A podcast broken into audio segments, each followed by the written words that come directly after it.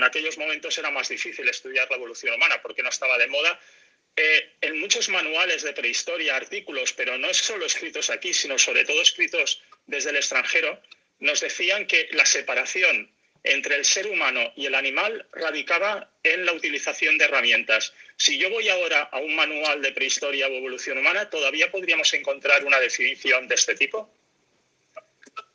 Pues probablemente, pero como tú dices, también ha evolucionado la prehistoria, la evolución humana, pero también ha evolucionado el estudio de la evolución humana y tiene razón.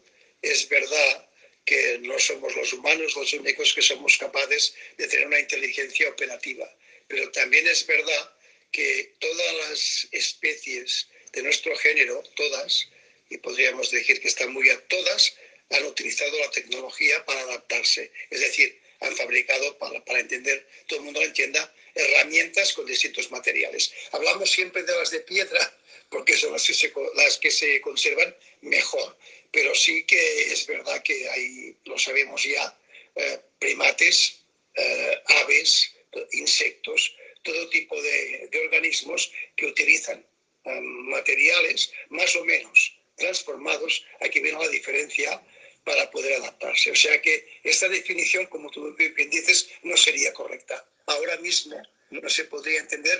Y yo leí las cosas que escribiste cuando todo esto iba cambiando y tengo que darte la razón que no sería lo mismo. Ahora esta definición tendríamos de alguna forma de matizarla.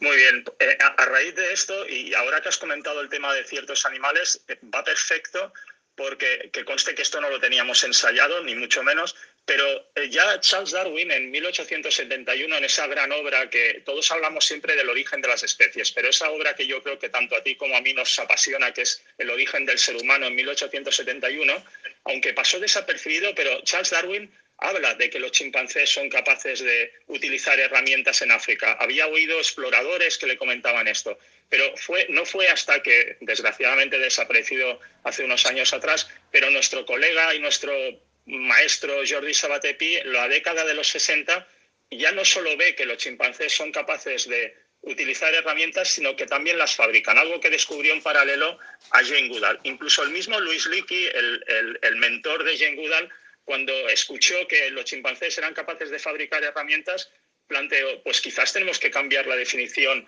del ser humano. Por lo tanto, eh, cuando vemos a un chimpancé fabricar una herramienta de, con hojas o, con un palo, podemos considerarlo también como una tecnología, eh, un, complejo tecnológico.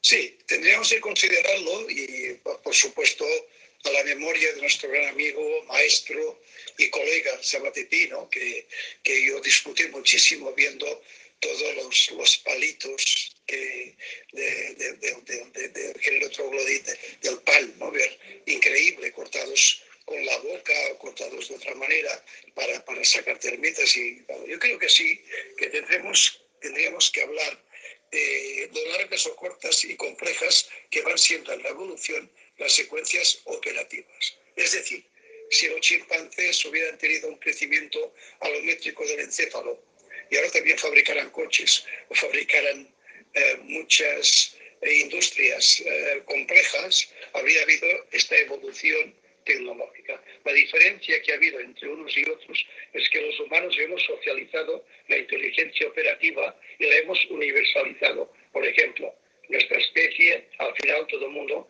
ha conocido el fuego, todos prácticamente, han conocido a los 50.000 años el arte y tal, y han socializado muy rápido su inteligencia operativa, cosa que no ha sucedido por cuestiones de tipo, lo sabemos, biológico, adaptativo, etcétera, con los primates que no son primates humanos. Es decir, hay singularidad humana, pero tanto en el orden de los primates eh, y en, otros, en otros órdenes hay capacidad. Te recordaré que con un amigo que trabajaba en Inglaterra con el Corvus Monadela, cómo es capaz de torcer un alambre y sacar de, una botella no transforma el alambre, no lo corta, pero sí que lo modifica, produce una morfología diferente y utiliza esta morfología para adaptarse, para poder sacar comida del fondo de una, de, una botella. Yo diría que es una cosa progresiva. Ahora bien, ¿qué ocurre en el ser humano? Que todas las especies, en mi opinión,